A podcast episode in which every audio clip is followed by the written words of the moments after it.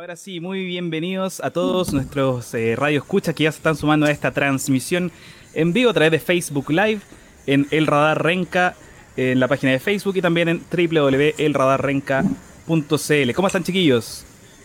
Hola. Muy bien, muy bien. Hola, muy buenas eh, tardes. a todos aquellos que nos estén viendo, vamos a estar leyendo sus comentarios en vivo. Estamos, por supuesto, en cuarentena desde nuestras casitas haciendo este streaming para mantener también la información circulando a nivel comunal.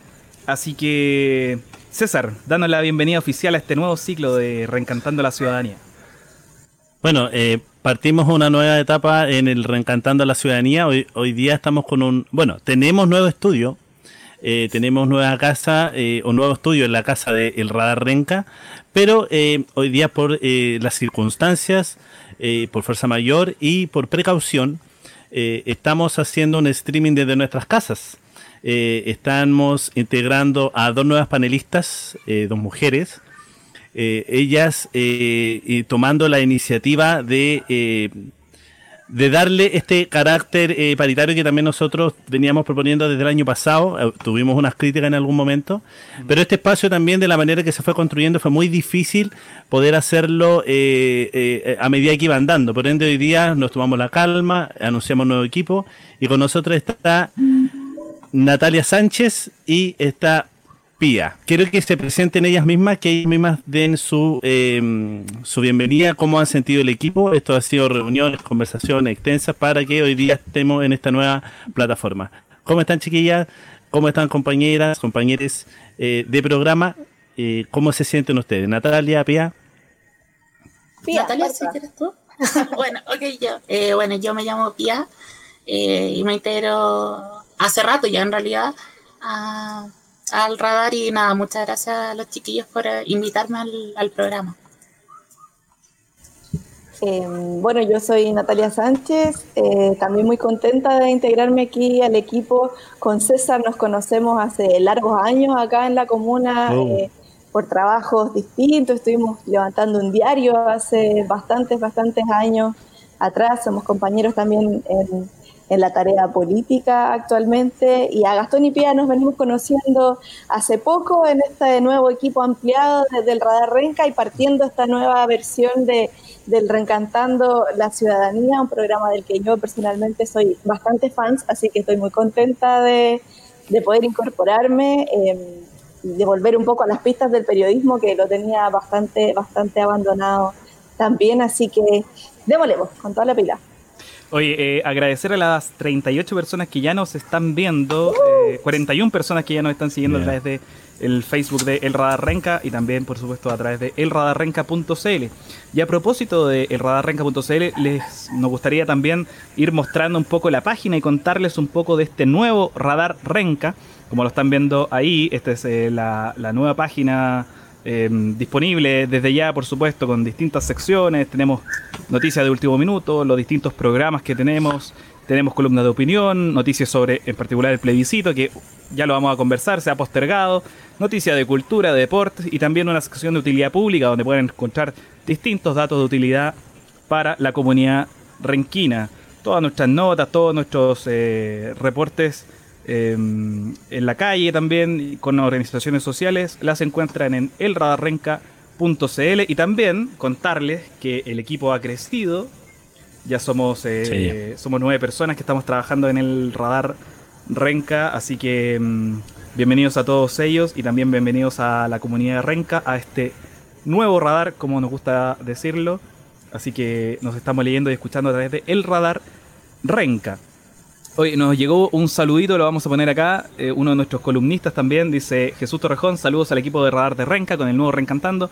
Deseando mucho éxito en esta nueva temporada. Gracias, Jesús, por eh, vernos. Eh, Columnista también del Radar Columnista Renca. también de- del Radar Renca. Y, chiquillos, lo que nos atañe hoy en día, jornada muy movida. Por supuesto que estamos en una situación excepcional. Pía, ¿qué nos puedes introducir de los hechos de, de esta jornada? Eh, bueno, lo que pasó hoy día más que nada con el anuncio presidencial junto con el Ministerio de Hacienda con las medidas económicas respecto al tema del coronavirus. Eh, lo mismo también con eh, el aplazo de las elecciones tanto municipales, alcaldes, concejales, como del plebiscito, que ya no será en abril, ahora, será en octubre, o se está eh, eh, previendo para octubre. Oye, y esta situación de la cárcel de Santiago 1, ¿cierto? Que un, un, intento de, de, motín. Yo sé que Natalia estuvo muy atenta a esa situación. Natalia, no sé si nos puedes comentar algo, tu visión también sobre la situación carcelaria que nos comentabas hay, hay un aspecto bien, bien complejo con, con lo que se dio hoy día, lo que pudimos conocer, ¿cierto?, públicamente del, del motín que, que sucedió en, en el penal Santiago 1, donde tenemos principalmente gente en prisión preventiva. Ahí hay un tema súper importante eh, en reconocer que estos no son imputados, no son gente que haya sido eh, reconocida como culpable de los delitos por los cuales están siendo procesados. Por lo tanto, una de las medidas que, se ha adoptado en, otros países eh, respecto a la población penal ha sido revisar justamente las medidas de prisión preventiva que tienen a personas recluidas en recintos donde lamentablemente las condiciones sanitarias eh, son muy complejas, eh, son complejas habitualmente y en el escenario actual son todavía mucho, mucho peores, incluso mortales circulaba dentro de, distintas redes del ámbito de los derechos humanos, eh, que hay ciertos eh, sectores del penal sin agua, por ejemplo, algo que es una práctica reiterada en un recinto penal, lo que ya es una vulneración de derechos, pero en el escenario actual en el que nos encontramos de crisis sanitaria es un aspecto mortal.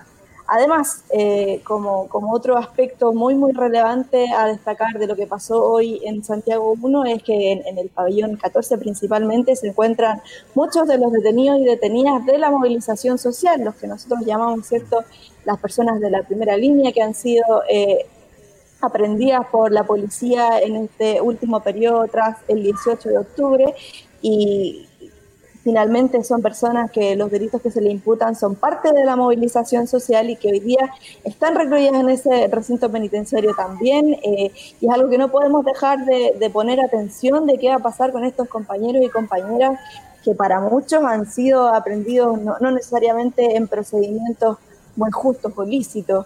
Em, así que hay que poner mucho ojo con, lo que pasa con la población penal y no solamente con estos detenidos, sino eh, con la población penal en su conjunto. A propósito de eso, Natalia, también hay muchas denuncias eh, de terceros eh, que dicen de que adentro de la cárcel también le, estaban golpeando demasiado a, a los detenidos. Sí, bueno, quería agregar a eso que dentro de las propuestas o dentro de los eh, reclamos que tienen los internos aparecen varias cosas como em, las condiciones en las que están ellos hoy día en el recinto, las nulas y ceros eh, medidas de resguardo que tienen ellos ante los posibles contagios. Hoy día ellos no tienen ningún tipo de medida ni ningún tipo de resguardo que eh, desde, la, desde la población penitenciaria hoy día se esté llevando adelante. Este es el, contexto en el que intento motín se da. Entonces, eh, hay varias denuncias de organismos de derechos humanos, además de que eh, al, intentar eh, reprimir este intento de motín por parte de gendarmes y policía, hay una represión brutal y que hoy día están siendo denunciadas por diferentes organismos. La contención, ¿cierto?, fuerte de gendarmería mediante una forma casi una tortura, ¿cierto?, para, para poder contener la, explosión. Bueno, fuerzas especiales también se, se hizo presente con carro lanzagua y, y, vehículo de as. Para reprimir a la familia de los detenidos que están afuera en, Santiago 1. Oye, eh, César, em, hay un hay un, un, dato en la agenda que se, que se añadió hoy también, que, es súper importante, y es un paquete de medidas económicas eh, que se que, entregó en este caso el ministro de, de Hacienda, Ignacio Briones. ¿En qué consiste en particular este, este, este, paquete de medidas? ¿Cómo bueno, consiste también? ¿Suficiente, insuficiente? Cuéntanos un poco sobre eh, Primero hablemos un poco de, qué es este paquete de medidas económicas que llama el gobierno, que es histórico, hay que decirlo. Es una la primera vez que un gobierno toma en consideración esto que es por derecho presidencial, que tiene que ver con el 2% del presupuesto aprobado anual. Eh, este 2% es eh, por derecho constitucional, lo tiene el presidente, que equivale en, plata, por así decirlo, equivale a 11.750 millones de dólares, que corresponde a algo así al 5% del PIB. eh, esto tiene una serie de, medidas que va a implementar el gobierno como eh, reducir la jornada laboral, o sea, asumir ese costo, eh, suspensión del IVA por tres meses a 240, 240, 235 mil pequeñas empresas y medianas empresas. Devolución anticipada del impuesto a la renta y postergación del IVA a la renta por 90 días. Bueno, entre 60 y 90 días. Esto todavía tampoco está decretado de manera contundente y eh, además una reducción de la jornada laboral también para las personas que están em, en, situación de eh, vulnerabilidad de posible contagio. Estas son más o menos a gran escala las, em, las medidas que está, em, va a llevar adelante el gobierno con este porcentaje del 2%, que ojo, insisto, es histórico. A mi juicio la medida viene bien, económicamente viene bien. No sé si logra paliar porque esta medida en sí eh, según expertos que estaban hablando, em, lo único que logra es tratar de tener un, una debacle económico que se viene al país que se viene proyectando desde antes y hoy día yo creo que se agudiza y se adelanta mucho más con este contexto del COVID-19. Eh, y que creo que es insuficiente para el largo plazo. Yo creo que esto hoy día va a solucionar problemas que quizás puedan eh, satisfacer en algo las necesidades en lo que es marzo, abril y, diría que poco parte de mayo. Pero entendamos de que eh, el coronavirus, eh, más el estallido social y más los problemas económicos que no ha sabido llevar adelante la gente al gobierno, eh, estos problemas se van a suscitar hasta septiembre, octubre de este año y lo más probable es que los veamos pasado hasta el próximo. Por ende, esta medida hoy día apalea en algo el problema económico que tenemos en el presente pero lo dudo mucho de que esto sirva, eh, hablando más mayo en adelante, cuando lo más probable es que la curva del contagio esté en su pico. Sí, y antes de, dar, eh, digamos, el pase también a comentar la situación del, coronavirus ya a nivel general y para ir también comentando eh, la respuesta o la falta de respuesta que han tenido las autoridades, nos gustaría mandar unos saludos a cada persona que nos están viendo a esta hora de la tarde. Dice Carolina Legue, dice saludos para todos. Muchas gracias, Saludos, Carolina. Eh, Claudio Soto dice saludos a don Gastón. Muchas gracias, amigo Claudio. espérate, espérate. Eh, ¿En, qué estadio sale? Nuestro ¿No vi la foto de...? En el de, en el de Colo Colo, me, me parece. Oye, nuestro jefe, el director del Radar Renca, dice saludos, eh, y se escucha muy bien, me recuerda la carátula del Lady B de los Beatles, suerte. Nuestro amigo Claudio Sepúlveda también nos escribe, hola, saludos a todos y a todas. Eh, Juana Mella también nos dice, eh, me parece súper importante vuestra labor de mantener a la comuna informada, mejor aún respetando esta situación de estar guardados en casa. Felicidades a todos. Y por último, Miriam Martínez también saluda, dice, mis saludos compañeros y compañeras.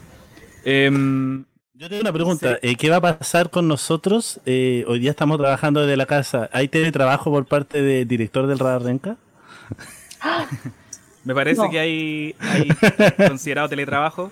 Em, pero nos hicieron firmar el acuerdo de que no vamos a recibir sueldo. Otro año más. Otro año más. Oye, hay algo de, ese paquete de, medidas que, me llama poderosamente la atención. Hay un apartado, ¿cierto?, que, resguarda el sueldo de las familias, por decirlo de alguna manera. Em, sin embargo, tiene principalmente medidas para las pymes y las empresas. Y hay, algo de eso que, a mí me, preocupa mucho y, leía en estos días una mm, entrevista al economista Marco Kremerman de la Fundación Sol en Chile, Chile eh, donde nos señalaban cifras bien preocupantes respecto a la situación de empleo que tenemos hoy día en Chile mm. y la capacidad que tiene nuestra familia, nuestra población en general de tener una cuarentena eh, que los mantenga sin su ocupación laboral durante al menos un mes. Lo que Marco Kremerman mencionaba es que tan solo el 20% de la gente empleada podría con cierta tranquilidad estar un mes de resguardo en su casa. Y eso es, bien alarmante cuando él mismo nos habla de, cifras que me gustaría comentar ahora, como que de, de los 9 millones de personas ocupadas en el país, el 39% no tiene un contrato, que es el mínimo respaldo que un trabajador puede tener. Estamos hablando de alrededor de 3.600.000 personas que no tienen un empleador con el cual llegar a un acuerdo, que es uno de los temas que aparece como condición, ¿cierto? En la medida de resguardo del empleo, ¿cierto? Aparece como un apartado, eh, llegar a mutuo acuerdo con el empleador y como segundo apartado que este sea un mandato de la autoridad sanitaria el tener que... Eh, mantenerse en cuarentena. Por lo tanto, si no hay un empleador con el cual llegar a mutuo acuerdo, es muy difícil que las familias chilenas puedan mantener el resguardo debido en esta situación. Y eso es algo que a mí me preocupa y que siento que, la autoridad no se está haciendo cargo eh, con el paquete de medidas que presenta hoy. Sí, sobre todo después del 18 de octubre, es cierto que, hubo una, una, ola importante de despidos también, mucho empleo precario, vendedores ambulantes que se ven impedidos de trabajar y que como tal, como decía en este caso eh, eh, el economista me parece que es Krenerman que tú, que citas, eh, se van a ver en una situación impedido de sobrevivir un mes o más de un mes realizando la cuarentena de, estamos hablando de los gastos básicos y elementales. Y me gustaría... Sí, César. Mira, también hay que tomar en consideración que entre un 25 y un 30% de la población hoy día en, en, en trabajo activo eh, están los adultos mayores. Y esos adultos mayores tienen condiciones laborales completamente precarias y que hoy día no podrían verse eh, ni siquiera cercanos a la posibilidad incluso de tener un teletrabajo, pongámoslo. Y, eso, eh, por ende, la medida es bastante insatisfactoria porque lo más probable es que logre cubrir entre un 10 o un 15% de una parte de la población que hoy día más o menos estaría dentro de las condiciones para poder tener la posibilidad de tener un sueldo asegurado sin necesidad de poder ir a trabajar por un tiempo prudente. Claro, y eso mismo, por ejemplo, el, tema del teletrabajo, o sea, también tenemos que ver en qué situación está Chile. O sea, Chile es uno de los países que más eh, población tiene en el sector servicio y el sector servicio netamente es el retail. Entonces, bueno, ¿qué cantidad de personas van a realmente hacer un teletrabajo y qué personas no? No solamente por un tema de rango etario o eh, del puesto de trabajo, sino eh, por el sector también al que pertenece, que es igual es preocupante. Sí. Sí, como que, como que nos pegó de golpe, ¿cierto? El, teletrabajo, para muchos es una novedad. Eh, y efectivamente, el eh, producto de las dinámicas económicas del país se hace muy difícil, ¿cierto? Que, la gran cantidad del país pueda acceder a, mecanismos de teletrabajo, como sí lo han podido hacer, por ejemplo, en España e Italia, que son justamente los países más golpeados. Y a propósito de eh, cifras, me gustaría comentar, esta es la última actualización de hace ya unas nueve horas, ¿cierto? Tenemos 342 casos de coronavirus en Chile. Esto lo me voy a poner mascarilla ahora que apareció este señor en la pantalla. Eh, Hay que tener cuidado con este señor. Y una curva que parece que no, se, no, cesa de crecer eh, exponencialmente. Eh, la tasa de duplicación de Chile está en 1.17 días, es decir, todos los días vamos a ir viendo la duplicación de los casos y en una mm, forma bastante peculiar de informar, porque cuando el ministro de Salud, Jaime Mañalich, eh, da cuenta a la ciudadanía cuántos casos tiene, en verdad es el cálculo de las 9 de la noche del día anterior. Entonces hay un desfase importante entre la cantidad de casos eh, realmente em, constatados en los distintos hospitales que han dado positivo y los que eh, informa a la población, en este caso el, el ministro de Salud, lo que de alguna forma va generando algún tipo de distorsión en que una persona tome una u otra medida de acuerdo a cómo ve, cómo ve que viene la, pandemia. Y, mm, me gustaría que diéramos paso ya a la parte más de discusión, a lo mejor, de cómo evalúan ustedes em, la respuesta en general del gobierno y del ministerio en este caso em, contra o para parar la pandemia cierto del, del COVID-19 o coronavirus. ¿Cuál respuesta? Sí, Disculpa, tengo una, tengo una apreciación que hacer. Lo que pasa es que el, el 1.17 días en duplicación de los casos era el día de ayer. Y esto Mañalich lo informa el día de hoy. Y como Gastón lo mismo lo informa, o lo dice, eh, están entregando la cifra de infectados aproximadamente 12 horas con desfase, o al día de ayer en este caso, es de 1.90 días. O sea, quiere decir que ha ido en aceleración abismante la cantidad de eh, duplicación de los casos que tenemos por coronavirus. De hecho, la curva entre los últimos tres días se pega un ascenso que es en línea recta y que es muy difícil que hoy día podamos eh, apalear eh, con las medidas que se están tomando porque están llegando a placer las medidas, definitivamente. Bueno, eso lo podemos ir conversando también. Sí, eh, Natalia, no sé si puedes comentar a lo mejor desde tu punto de vista ¿Cómo evalúas tú la, la, respuesta, o como tú decías, la poca o inexistente respuesta del gobierno? La que estamos esperando todavía. La verdad es que yo tengo un sentimiento de, de, un Ministerio de Salud dando palos de ciego hace mucho tiempo. Yo veía una viñeta de mala imagen hoy día eh, representaba el ministro que decía, sabemos que va a haber tanta cantidad de contagiados a tal fecha y que va a haber tanta cantidad de contagiados a tal fecha, por lo tanto lo tenemos todo bajo control. O sea, como es decir, sabíamos que esto iba a pasar, nos veníamos preparando para esto hace un montón de tiempo y uno se pregunta eh, si sabíamos que esto iba a pasar y si y nos estábamos preparando efectivamente para esto, ¿dónde están las medidas? O sea, es preocupante que, a día de hoy tengamos referencia clara, por ejemplo, que em, de, la actualización, alrededor de 120 de los contagiados pertenecen al sector oriente de la ciudad de Santiago. Tenemos certeza de eso y todavía no decretamos medidas concretas de cierre de cierto, del tránsito de esos lugares.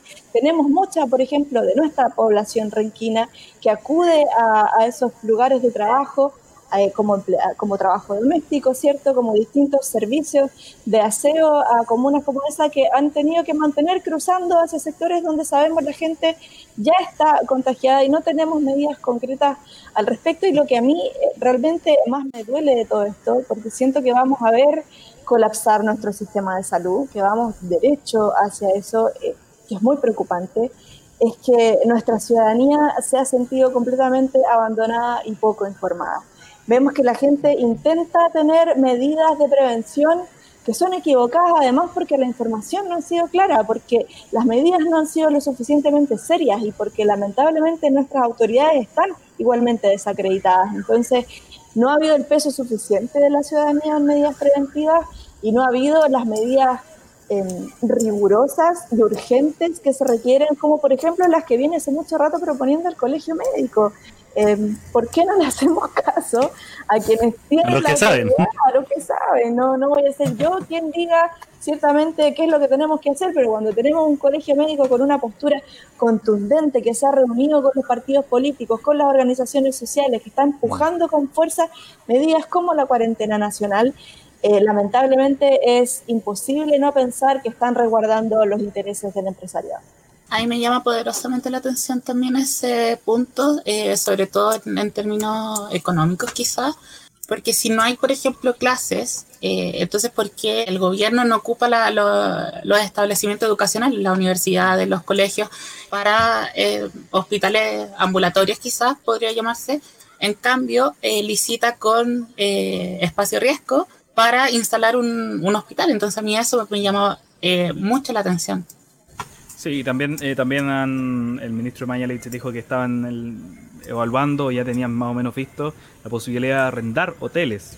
Pero si nosotros nos comparamos en, este, en ese sentido, en la, en la reacción también de los privados respecto mm. del caso, por ejemplo, de Europa con el caso de, Chile, la respuesta ha sido totalmente distinta. Han tenido una postura mucho más voluntarista los empresarios europeos. Recientemente hablaba con una amiga de, de Barcelona y me decía, eh, los tres hoteles que están alrededor del hospital se han puesto a disposición de forma gratuita para poder atender a las personas con, coronavirus y no ha tenido que venir ningún representante del gobierno a ofrecer plata para poder internar personas ahí. Entonces te da cuenta también un poco, a lo mejor, de la cultura empresarial que en el fondo hay en Chile y que eso se está transmitiendo porque precisamente eh, nos están gobernando personas o empresarios o muy cercanas a los empresarios en las formas que tienen de ver, en este caso, la salud pública por ejemplo, el debate del lunes y el martes era, ¿es bueno o no cerrar los malls? ¿no? Eh, cuando, cuando es esa discusión... completamente a destiempo. Está totalmente, superada en el resto de los países que lo están pasando muy mal eh, con el coronavirus. Bueno, eh, con las excepciones notables, por supuesto, de, Brasil, que tiene un, maniático de un, tipo con un problema grave, ¿cierto? De, como lo de Bolsonaro. Y es capaz de burlarse del, del, virus, es capaz de burlarse de la situación. estaba haciendo mítines políticos mientras estaba personas falleciendo. es todo lo contrario igual a lo que está pasando en China. O sea, en China ya hay igual una contención importante del virus, sobre todo en, en se me olvidó la, esta ciudad. Eh, ¿Wuhan? Esa misma, eh, donde ya no, no, hay más reproducción de la, del virus, no hay más contagio. Eh, pero también Ahí está la, me llama la atención, por ejemplo, también las medidas que ocuparon en Shenzhen, donde además de cerrar todo, eh, ocuparon la tecnología para poder eh, hacer un mapa eh, fácil, interactivo, a través de una aplicación que se llama WeChat, que es como el WhatsApp de allá, pero con un sinfín de, de tecnologías internas Entonces cada persona tenía un código y cada persona sabía más o menos la zona de riesgo. Eh, entonces, claro, cuando las personas salían al, a la calle, ya sea un centro comercial, etcétera, eh, les tomaba la temperatura y entonces todo eso se iba registrando su código. Entonces había una contención y un registro quizás eh, de la enfermedad mucho más avanzado de lo que está ocurriendo hoy día. O sea, eso yo creo que es impensable acá en Chile. César, no sé qué opinas tú respecto a también este tipo de medidas de ah. prevención. Por ejemplo, que en el aeropuerto de Santiago sigan operando eh, vuelos con países con alto grado de contagio, mientras que, por ejemplo, el espacio Schengen en la Unión Europea está totalmente eh, completamente cerrado, A, extranjeros, incluso personas de distintos países dentro de la Unión Europea. No, incluso que la discusión hoy día, donde tuvo en el tema de si que cerramos o no cerramos 100% completamente los vuelos, la discusión esté en, en, en, en el defalco económico que le puede producir a LAN. O sea, que la discusión se centre ahí, está completamente errado hacia donde nosotros queremos apuntar, eh, si está hacia las personas o está netamente hacia una vez más el modelo económico. Es que él también está vinculado al presidente de la República. Claro. Eh, y además también tiene que ver que, mm, me parece que lo dijo Pía, eh, tiene que ver a, las señales políticas que están entregando hoy día. Por ejemplo, eh, Mañalich hace un par de días puso en un tuit que era imposible suspender las clases y al día siguiente el presidente decreta la suspensión completa de clases por 15 días o 14 días.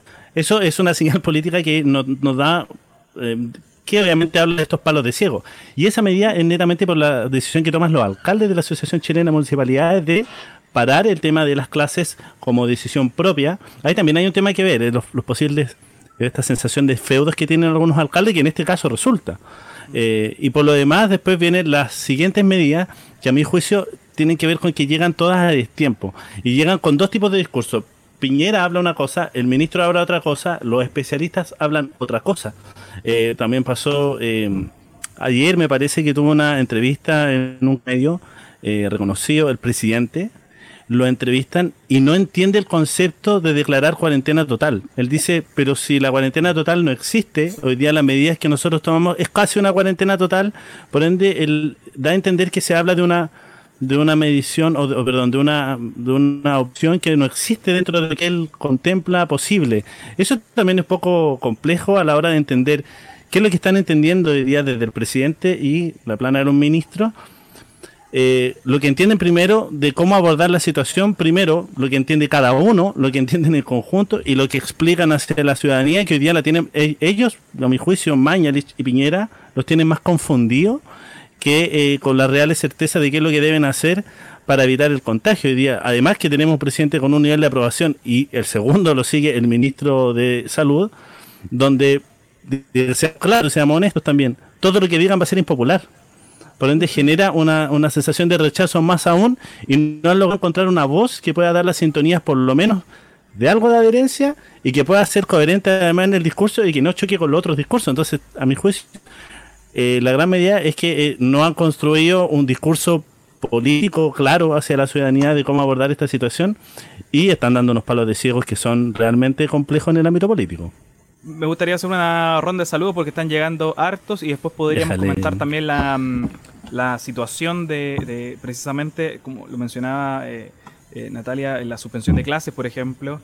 han sido los alcaldes nuevamente los que han tomado ese rol protagónico, ¿cierto? De empujar un poco la agenda, ya lo vamos a comentar, pero primero hagamos una, una, pequeña ronda de salud. Dice eh, Lilian, vamos a radar este, este año.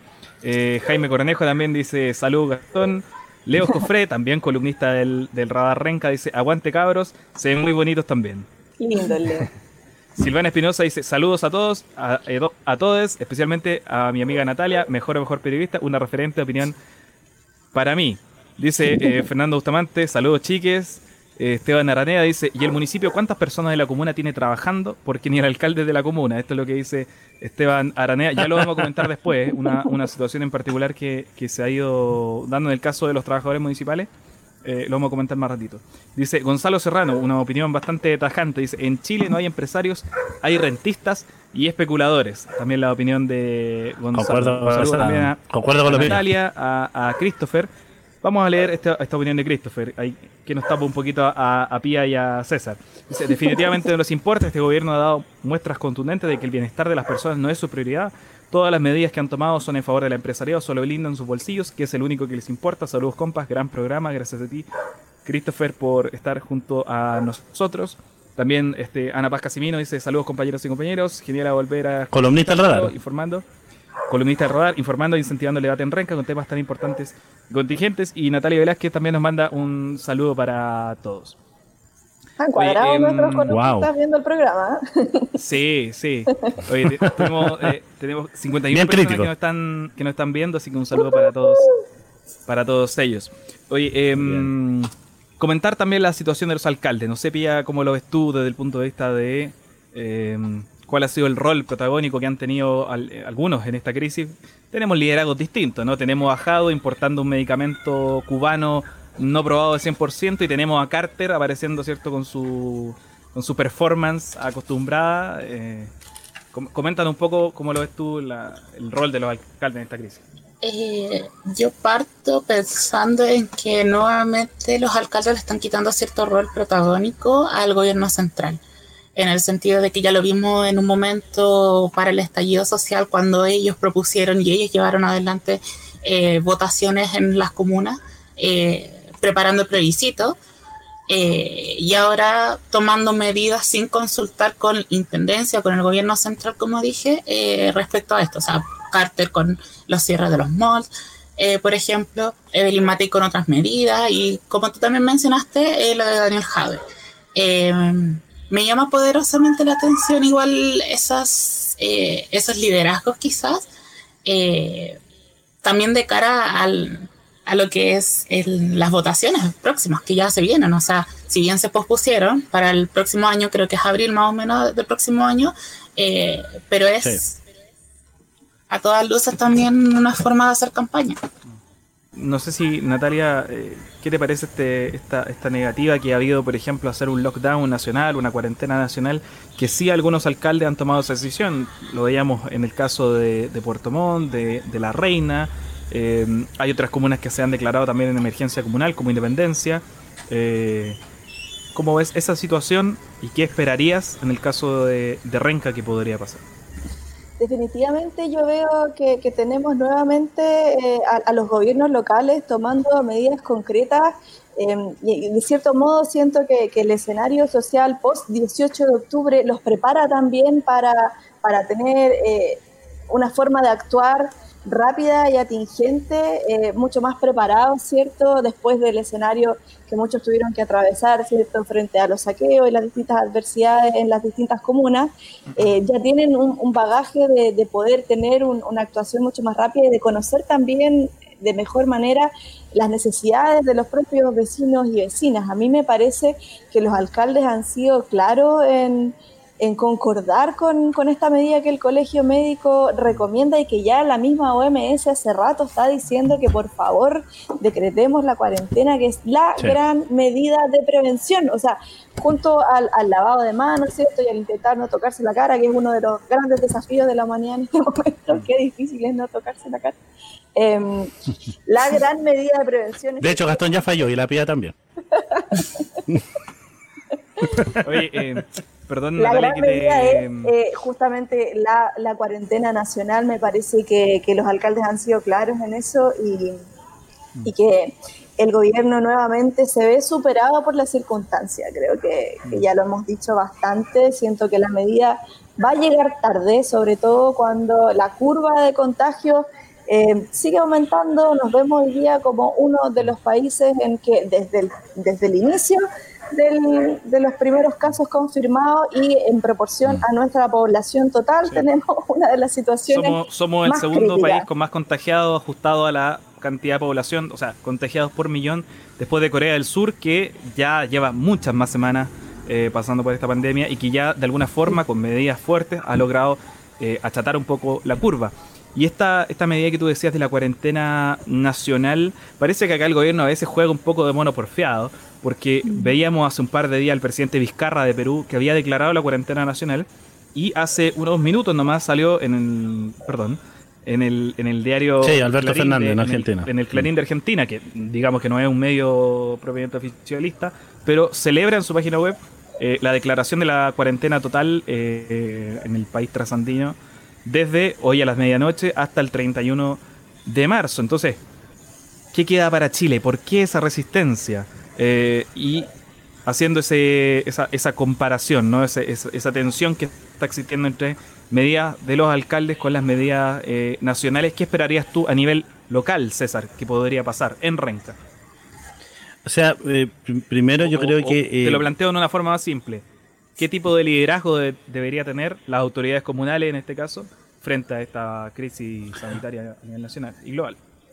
Espero que no sea ese, ese, ese liderazgo obstinado que trata de tener el gobierno central, eh, que trata de siempre de tener una voz disidente a lo que dice el cono y también trata de tener una postura que tiene que ver con, con hacernos creer, eh, a pesar de que chocan entre ellos, de que, de que tienen todo controlado, ¿no? De que ellos tienen más o menos la receta para encontrar las soluciones y que después de dos o tres días terminan diciendo lo que Vox Populi se estaba planteando dos o tres días antes.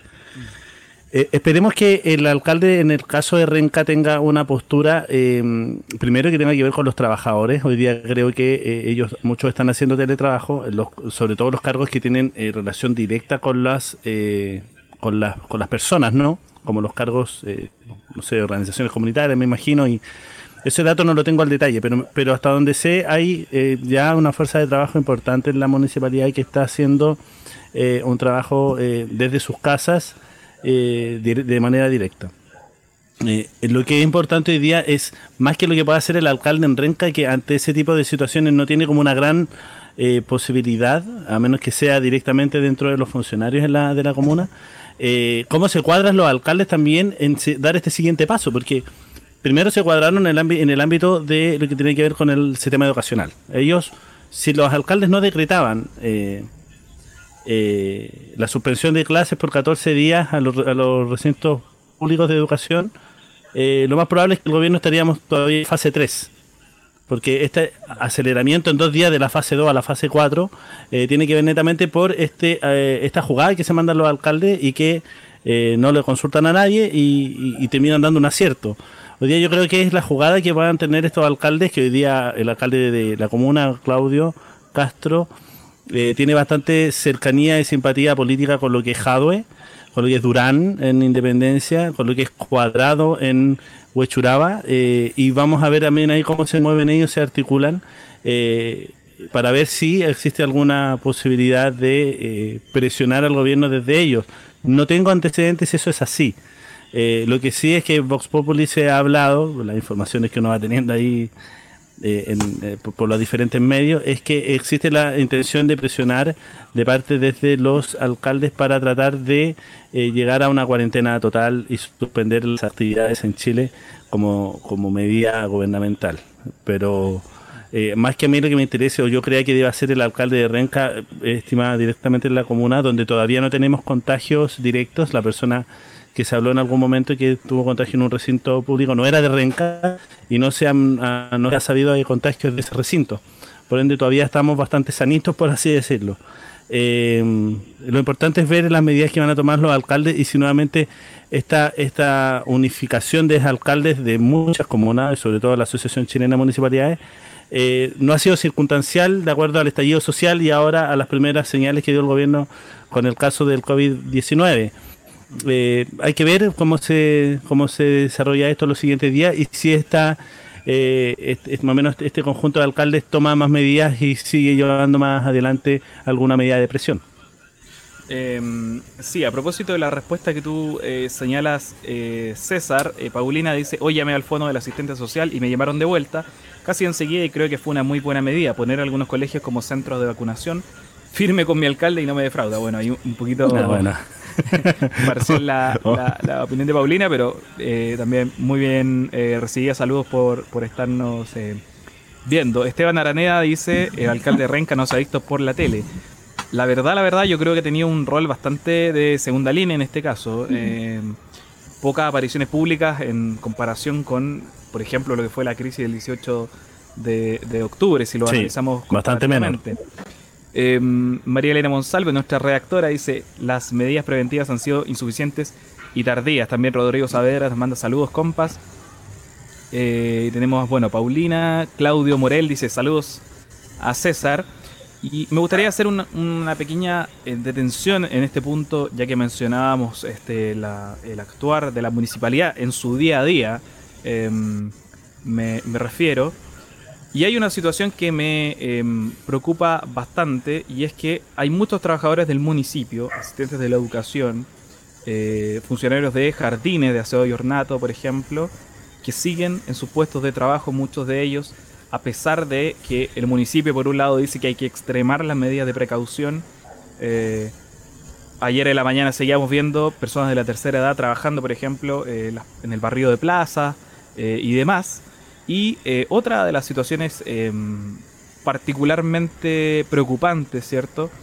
es que, em, bueno, a través de las redes sociales, ¿cierto? se, estuvieron viralizando distintas imágenes de, distintos eh, actuares y responsables municipales, y uno de ellos era precisamente, em, y esta información cierto confirmada también por el radar de Renca, eh, y que dice relación con la presencia de em, buses eh, de, del programa de turismo comunitario yendo hacia las playas de, en este caso, de Pichicuy. ¿No será un poco doble estándar, cierto? Ese llamado a eh, extremar las medidas de, prevención, hacer una especie de cuarentena de facto, pero al mismo tiempo mandar buses con turistas a otra provincia, eh, que no sabemos si hoy día en la noche la pueden cerrar, si podrían haber quedado parados perfectamente, eh, también exponiéndose en un lugar público como él es una playa. No sé qué puedes comentar tú, César o Pía, cualquiera de Sí, mira, em, la verdad es que eh, es, es irresponsable. Lo, primero que podría decir ante una medida como esta o ante el seguir funcionando bajo esta lógica también es bastante irresponsable. Entendemos que em, eh, eso me parece que debe ser eh, directamente al Departamento de Organizaciones Comunitarias.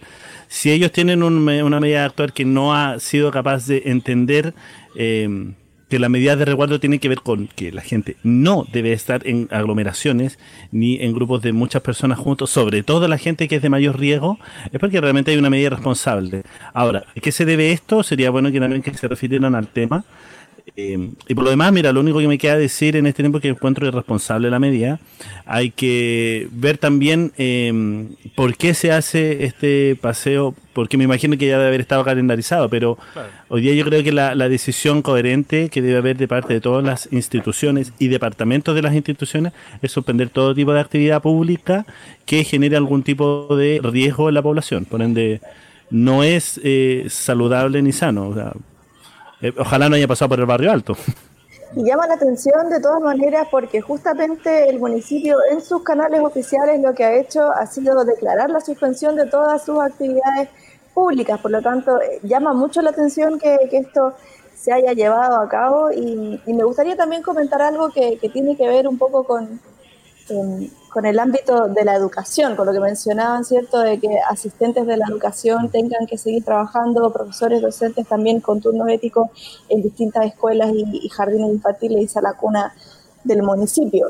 Em, lamentablemente, mientras no tengamos una cuarentena total en que todos los trabajadores y trabajadoras, los cuidadores de los niños y las niñas estén en sus casas con ellos, los recintos tienen que mantenerse abiertos ya sea por la entrega de alimentación de Junaep o porque un niño o dos en cualquiera de los recintos no tenga la capacidad de ser cuidado por un adulto en su, en su hogar, porque si los papás siguen yendo a trabajar, si las mamás siguen yendo a trabajar, tenemos justamente la situación compleja de tener adultos mayores, que son la población de riesgo, cuidando a niños, teniendo que salir con ellos igualmente, exponiéndose justamente cuando son los que queremos resguardar. Entonces, con mayor razón, eh, estas medidas que yo entiendo que, por supuesto eh, todos esos profesores y asistentes que tienen que seguir yendo a los colegios a cumplir turnos, estén molestos. Eh, es natural, es muy normal. que Todos quisiéramos poder estar ¿cierto? resguardándonos, pero cuando hablamos de protección de los derechos del niño y de la primera infancia, a mí me parece que es importante poner el punto eh, en que el municipio también se ve obligado a, tener un lugar de resguardo en el caso de que un niño llegue a requerir la alimentación que le entrega el gobierno.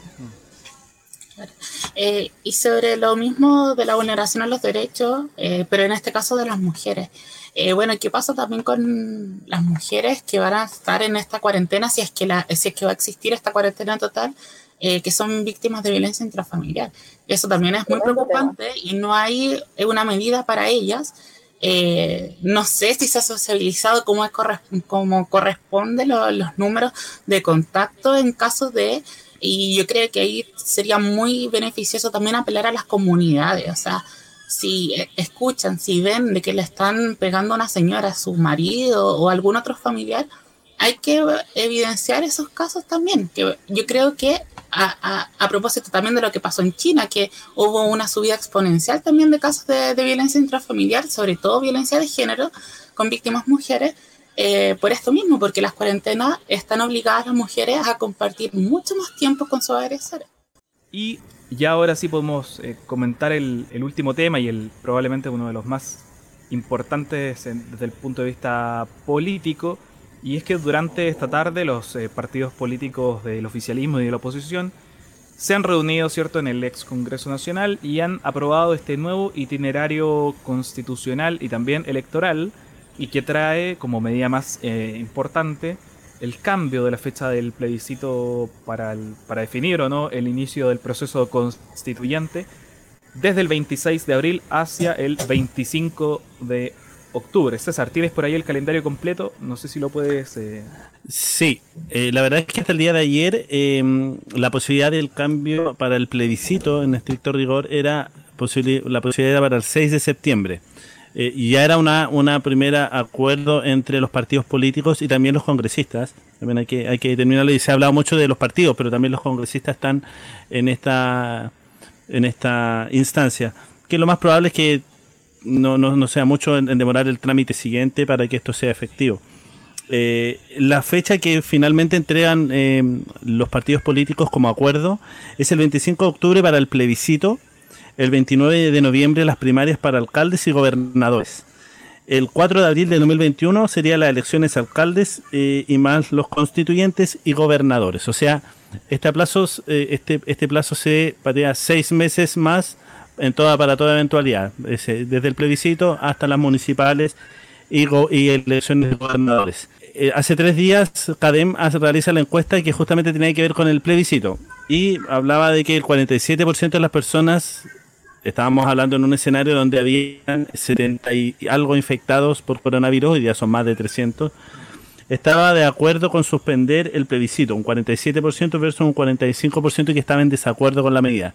Eh, yo creo en lo personal que es una medida bastante sensata, eh, es un tanque de oxígeno, sí, para el gobierno, hay que decirlo.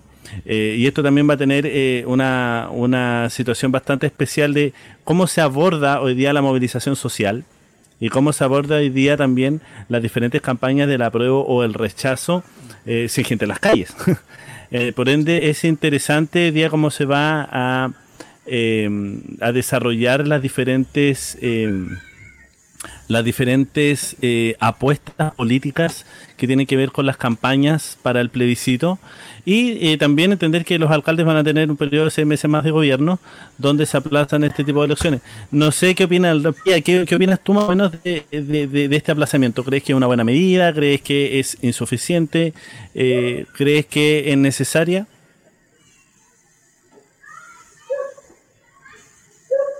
¿Ya? Ah, Perdón, eh, no, no, no había escuchado mi nombre. Eh, sí, yo creo que eh, es bastante acertado la, tomando en cuenta toda la, la, aceptación. O sea, yo creo que además de ser acertado también, se ven también las intenciones de, algunos partidos. O sea, recordemos igual de que hace algunos días atrás, antes de, de que se expandiera tantos casos, eh, la misma presidente de la UDI, eh, Jacqueline Van Rieselberghe, ya decía de que no se podía posponer.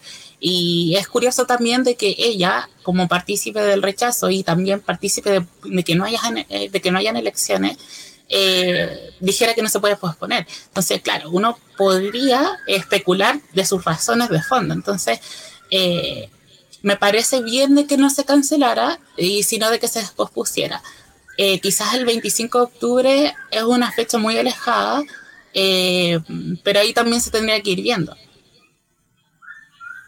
Sí, disculpen que, que, que vuelva a hacer una intervención, pero entendiendo también que la, la curva la curva eh, se ve para la segunda semana de mayo, donde va a estar en su, en su, perdón, la primera semana de mayo, donde va a estar en su pic y recién de ahí viene a bajar. Por ende, lo más probable es que con este tipo de sensación en la ciudadanía nos encontremos hasta junio, julio. Donde yo creo que la medida no es tan, no, no, no es tan irrisoria entendiendo lo que pasó en Francia con las municipales, donde fue a votar un histórico 40% que no se veían hace años y que realmente fue un fracaso eh, justamente en este en este en este en esta coyuntura eh, y que en realidad no no, no, no, no, sé si es acertado plantearlo como para incluso un septiembre. Eh, creo que con este tema del, coronavirus vamos a estar por lo menos hasta junio, julio con una población bastante atemorizada y, y sobre todo con un gobierno que no está dando muchos resultados. Sí, eh, me gustaría hacer pregunta abierta o, o Natalia que, que quería intervenir. ¿Qué pasa con el proceso de movilización social, cierto, que nos llevó al, al- al estallido social? ¿Eso se corta, se termina? ¿Puede haber un resurgimiento cuando pase la emergencia del coronavirus? ¿Qué crees tú, eh, Natalia o Pía? ¿Quién- quién Yo siento que estamos viviendo como en, en un realismo mágico hace un rato. Eh, yo miro las nuevas fechas y, y concuerdo que efectivamente es, es lo más sensato, es lo que había que hacer. Me duele el alma, debo decirlo. Yo era de las personas que estaba hasta hace muy poco tiempo firme en decir nos van a chantar el coronavirus para correr el plebiscito, es una estrategia política y lamentablemente hoy en día ya muchas de esas personas nos dimos cuenta que esta emergencia sanitaria era real, que no había eh, Mm. manera de, de enfrentarla de otra manera que no fuera con la seriedad que requiere eh, convocar a la gente a votar en masa como queremos que sea, queremos que este proceso tenga una participación histórica, por lo tanto, em, yo solo de pensar la campaña que se viene eterna, ya me canso, me cansé, ya me cansé de pensar que, que esta campaña va a ir primero por la prueba, por las primarias, la municipal, la de gobernadores, o sea, va, va a llegar la persona a decirle vote a prueba y además vote por este y además recuerde que el gobernador tal, o sea, va a ser un, un- una Un situación bien compleja en lo electoral, o sea, la información, la cantidad de flujo de información que, que el voto informado requiere va a ser enorme. Eh, y en ese escenario creo que, que las calles van a volver. Yo siento que la señal que, que se dio hoy, que incluso eh, pudiendo ser una conducta irresponsable, eh, siendo limpiada Plaza Dignidad, cierto, de todos sus rayados, de todas sus pinturas, de todas sus intervenciones, ya en la tarde nuevamente estuviese intervenida, eh, es una señal de que esto no va a parar. Yo siento que, que hay una tregua, hay un pacto de tregua social, sanitaria, eh, en decir, seamos serios, seamos responsables, eh, el coronavirus no es un invento del capitalismo para salvar el modelo, aunque sí creo que ha sido manejado claramente políticamente. Es, es real, por lo tanto hay una tregua, siento que hay una tregua en el movimiento social, en guardarse, en cuidarnos, pero en cuanto esta emergencia eh, se vea de cierto modo superada, yo intuyo que las calles van a volver, que la gente siente que no ha ganado nada, más aún con eh, el plebiscito aplazándose, que era como quizá la señal de algo concreto que teníamos eh, muchos de nosotros y nosotras. Si esto se aplaza para más adelante, con mayor razón la gente va a volver a las calles a asegurar que esos cambios sociales ocurran. Eso es lo que yo pienso. Sí, yo a tengo nivel- la... a nivel- Sí, Pía, adelante. No, que, te, que iba a decir de que yo tengo la misma percepción eh, respecto a, Natalia. Eh, y me gustaría mucho comentar sobre la, la decisión de sacar los militares a la calle. O sea, eh, los militares salieron con metralletas, no salieron con fumigadores, o sea, salieron con 15, 20 guanacos más que llegaron, eh, salieron a limpiar una plaza en vez de eh, resguardar justamente a las personas que para eso se supone que están, porque están en un estado de catástrofe, o sea, no están en una guerra.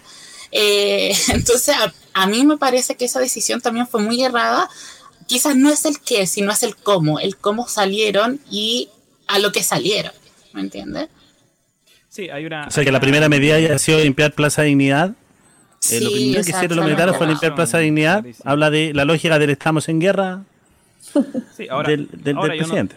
personalmente no descartaría movilizar, a- en este caso, a las Fuerzas Armadas como una medida de eh, contención de, digamos, de, de lo que es el tránsito de las personas que hasta el día de hoy nosotros lo veíamos eh, en Plaza de Renca, eh, en Plaza de la Comuna Andan Niños, ¿no? De alguna forma. No, claro que no, de hecho, por eso también. De, de, la medida, en este caso, una eventual cuarentena, porque es bastante raro el caso eh, nacional. Yo antes lo estaba revisando acá en un, libro sobre los estados de excepción.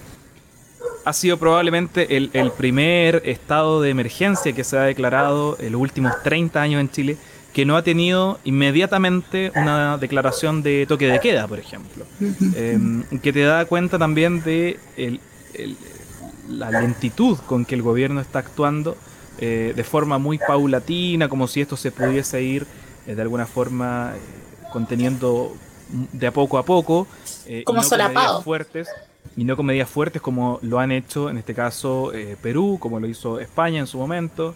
Eh, después de que se dieron cuenta que, tenían una explosión de los casos, salieron los militares de la calle, salieron eh, la policía reforzada de alguna forma para hacer o, invitar forzosamente, digamos, a las personas que mantuvieran este, eh, la cuarentena obligatoria, que en el caso de Italia todavía no da los resultados esperados porque la curva sigue creciendo y siguen aumentando la cifra de muertos.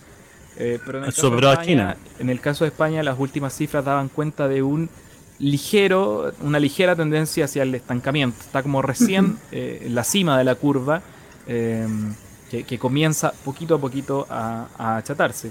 Ahora, el gobierno de Chile en particular ha tenido, ha tenido por lo menos unos cuatro meses para prepararse de esta, de esta pandemia que venía.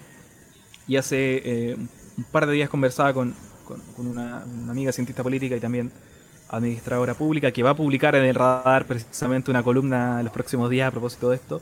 Decía, hay unos protocolos de la OMS que están dados desde el día 1, eh, pero aún así el gobierno parece que está eh, jugando a improvisar. ¿no? La cuarentena está contemplada eh, en, en países cuando tienen el primer caso en Fiji, eh, se dio el estado de emergencia y la cuarentena total del país con un caso. Estamos hablando de Fiji, una islita en Oceanía, en el, medio del Pacífico. Eh, y uno esperaría lo mismo de un, de un país que, tal como lo comentábamos antes, tiene la tasa de contagio por millón de habitantes más alta del planeta. O sea, podemos ir camino a ser el país más afectado del mundo en esta, en esta crisis. Qué solador. Sí como que no sé qué, qué, uno puede decir después de eso. A mí me gustaría mandarle un abrazo muy grande a las mujeres que como yo están maternando en este, en este realismo mágico. Eh, mucha fuerza, chiquilla, eh, vamos a superarlo y nuestros niños van a crecer en una sociedad mejor. Eh, pero es difícil, es complejo. Yo, estando aquí dentro, solamente percibiendo por redes sociales lo que pasa aquí en Renca, con, equipos municipales que conozco que han estado funcionando, por ejemplo, en los colegios que se han habilitado como sedes de vacunación para la campaña de la influenza, nuestros vecinos y nuestras vecinas están muy asustados. Eh, y es lamentable. Yo siento que, el municipio ha intentado transmitir información, haciendo transmisiones en vivo con la directora de salud, con el alcalde, responder ciertas dudas, eh, pero no parece ser suficiente. Nos preguntaban, por ejemplo, por el uso de las mascarillas las mascarillas no se recomiendan como una prevención del contagio y generan una cierta sensación de seguridad cuando es una falsa seguridad. Son muy pocas las mascarillas que efectivamente pueden prevenir un contagio. Están recomendadas solamente para la gente ya enferma. Por lo tanto, acaparar mascarillas es quitar mascarillas al servicio de salud, que son quienes realmente las necesitan. Entonces, hay mucha desinformación, hay mucha fake news circulando. Eh, y siento que, que, la gente está asustada. Me gustaría llamar un poco a la calma, a, que seamos responsables con esto, a que intentemos los que podemos, los que tenemos los privilegios de guardarnos en casa y podemos hacerlo con cierta tranquilidad, hacerlo. Sabemos que, sobre todo las, las que son mamás, los que son papás, que tener a los niños encerrados en la casa sin sacarlo es súper difícil. Todas esas mamás que tienen que teletrabajar, por ejemplo, y que no cuentan con los cuidadores o las cuidadoras que habitualmente tienen sus hijos en mí con jornadas de, de salacuna, jardín o escuela, tienen que a la vez hacer la labor de cuidado y trabajar con niños que están además aburridos y estresados porque no pueden salir a la plaza. Es una situación. Que es trabajo también. Que es trabajo, por supuesto, porque Em, cuidar y criar también es trabajar. Em, entonces, es una situación compleja que siento que va a requerir mucha contención. Yo he visto iniciativas, em, por ejemplo, los comités de seguridad comunitarios de algunas de nuestras poblaciones en que se han ido preguntando, hay adultos mayores que estén solos y que requieren que los podamos apoyar con, víveres o artículos de aseo, cosas de primera necesidad para que no salgan, apoyo dentro de la comunidad es lo que nos queda, es lo único a lo que podemos recurrir en este momento, que la comunidad se vuelva solidaria, que preguntemos si el vecino necesita ayuda, si podemos a lo mejor eh, contener o tener métodos de cuidado colectivo, si bien no tenemos que reunirnos, a veces no queda de otra, la mamá tiene que salir a trabajar igual porque no tenemos esta cuarentena que estamos todavía esperando todos y todas. Entonces yo siento que, nuevamente la respuesta de la comunidad eh, a la solidaridad y a la empatía va a ser lo que nos salve de esta crisis. Sí, Pía, un comentario final también para ir eh, cerrando. Eh, creo que sumar más las palabras que ha dicho Natalia, o sea, llamar a la, a la precaución, al autocuidado y por sobre todo también al cuidado colectivo. Eh, la verdad es que no me sorprende tanto el tema del acaparamiento de algunas personas, sobre todo teniendo el antecedente más directo quizá eh, de las fechas del estallido social cuando empezaron los saqueos y mucha gente saqueando y no compartiendo esos saqueos. Eh, que yo creo que todos los vimos, ¿ya? Y que además después los vendían en la feria a un precio similar o incluso más caro, entonces da igual si, eh, si es saqueo o si es comprar. Eh, no hay una especie de solidaridad entre las personas, eh, ni siquiera de las mismas comunidades. Entonces, quizás es llamar a ese sentido de solidaridad entre las mismas personas, sobre todo pensando en quizás en los vecinos, las vecinas que a lo mejor no pueden cuidar su economía porque están sin trabajo o porque eh, son, no sé, eh, trabajadores independientes que tienen, no sé, un puesto de comida y no, no, pueden generar eh, en estos días ingresos para, para la economía del hogar. Entonces, llamar igual a, a esas cautelas que son súper importantes. César, ¿algún comentario final? ¿Algo que quieras acotar? Y ahí pasamos ya a la, a la ronda de avisos y ya nos vamos despidiendo porque llevamos casi una hora diez y ya estamos dentro del tiempo de este programa. Eh, bueno, sumarme a lo que planteaban eh, Pía y, Natalia, eh, entender que hoy día la gente legítimamente tiene un nivel de, por un lado, frustración y por el otro lado, mucho temor, porque en realidad, y siendo incluso objetivos, a pesar que yo no comparto la línea del gobierno actual, no han sabido dar tranquilidad como, como cosa primordial a la gente. Eh, no, han, sabido tampoco eh, tener un, un, discurso que logre eh, amenguar las alteraciones que tiene la ciudadanía. Y por último, no han sabido dar respuestas concretas a las situaciones. Es que lo único que nos queda hoy día es lo colectivo. Es que como ciudadanos, como ciudadanas, como ciudadanos, logremos ponernos de acuerdo, entender que está también el almacén de la esquina, tomando todos los resguardos para poder ir a comprar, eh, entendiendo que posiblemente hay otra familia que también eh, sirve. WhatsApp puede servir mucho, también puede servir para que en nuestra cuadra, en nuestra villa, en nuestro condominio, en nuestra población, podamos tener algún tipo de eh, conversación con los vecinos, quienes necesitan más. Hay mucho adulto mayor que está en un estado de soledad y abandono eh, donde si nosotros como comunidad no somos capaces de eh, solidarizar con estas personas, ellos son más probables que la pasen más mal que el resto. por ende, ante este estado como de vulneración y desprotección que, que, se siente que es entendible, la única forma que podemos hacerlo entre nosotros, así que los muchachos que van a manifestarse legítimamente, los necesitamos vivos, las necesitamos vivas para lo que se viene este proceso constituyente es gracias a la movilización social, por ende nos necesitamos en las mejores condiciones, cuidados, vivos y sanos. Así que eso, me quiero despedir con eso y hacer un llamado a la población que, que, nos tomemos esto en serio, porque la vida depende de nosotros y nosotras y nosotros. Sí, oye, y antes de despedirnos me gustaría, me vinieron a dejar, eh, este, cuando ya son las, ¿qué horas son chiquillos? Ayúdenme. 21 a 18. Oye, andan, eh, me, me vinieron a dejar este, este papel. Anda gente a esta hora de la noche ofreciendo planes de DirecTV. Eh, y me dicen, me pasan el aviso, eh, trabajando hasta las 21 horas, empresa de DirecTV, abusando de los trabajadores venezolanos, y me dan el número de la persona y dice, tenemos que trabajar igual. Así que, eh, nada. Ánimo, eh, y, y bueno, Bueno, eh, pues- en verdad eh, no, se, no se puede decir nada más de la actitud de parte del sector empresarial, ¿cierto? Que no se la ha jugado en este caso. Los, patri- los patriotas, ¿cierto? Están a veces dando, eh, haciendo una, una flaca señal, ¿cierto? En, este, en, este- en estos momentos en que Ellos no piensan colectivamente. efectivamente reunir a la mayor cantidad de voluntades en un objetivo común que es ganarle a este eh, virus. Últimos saludos. Eh, Miriam nos manda un saludo. Juana Mella, Jesús Torjón, Esteban Araneda dice: "Conform- Confórmense con alto papel impreso y una bolsa reutilizable, no nos da para más. Eh, bueno, Esteban, gracias eh, también por tus eh, comentarios. A Miriam, a Juan, a todos los que han estado comentando. Gracias a todos por su sintonía. No sé, chiquillos, si quieren dar algún último aviso. Estamos en la hora para comenzar a despedirnos ya. Muy contenta de- Agradecer al de equipo. partir.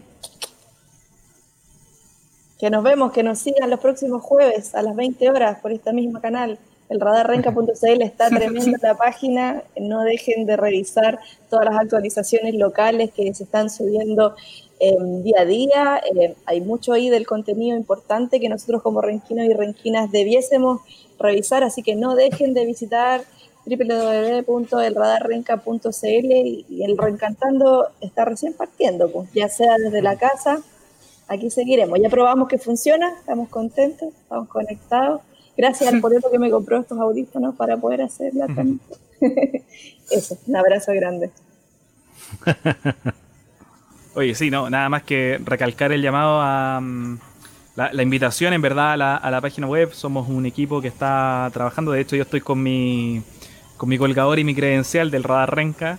Eh, estamos todos también en esa, mm, en esa línea trabajando para llevar la mayor cantidad de información, eh, intentando que sea lo más, eh, digamos, eh, respaldada posible, siempre con alguna cita, a alguna persona encargada, siempre con alguna foto de respaldo, todo chequeado siempre.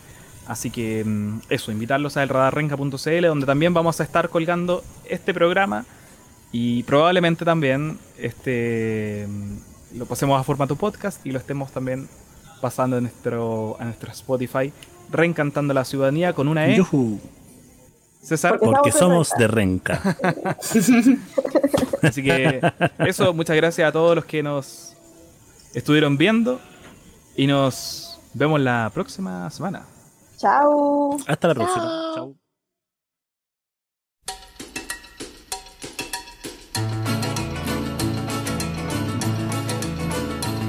Hello, Mary Lou. Goodbye,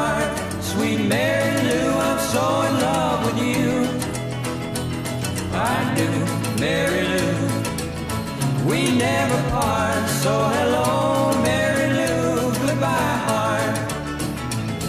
You passed me by one sunny day, flashed those big brown eyes my way, and ooh, I wanted you forevermore. Now I'm not one that gets around. Swear my feet stuck to the ground, and though I never did meet you before, I said hello, Mary Lou. Goodbye, heart, sweet Mary Lou. I'm so in love with you. I knew Mary Lou. We never part. So hello, Mary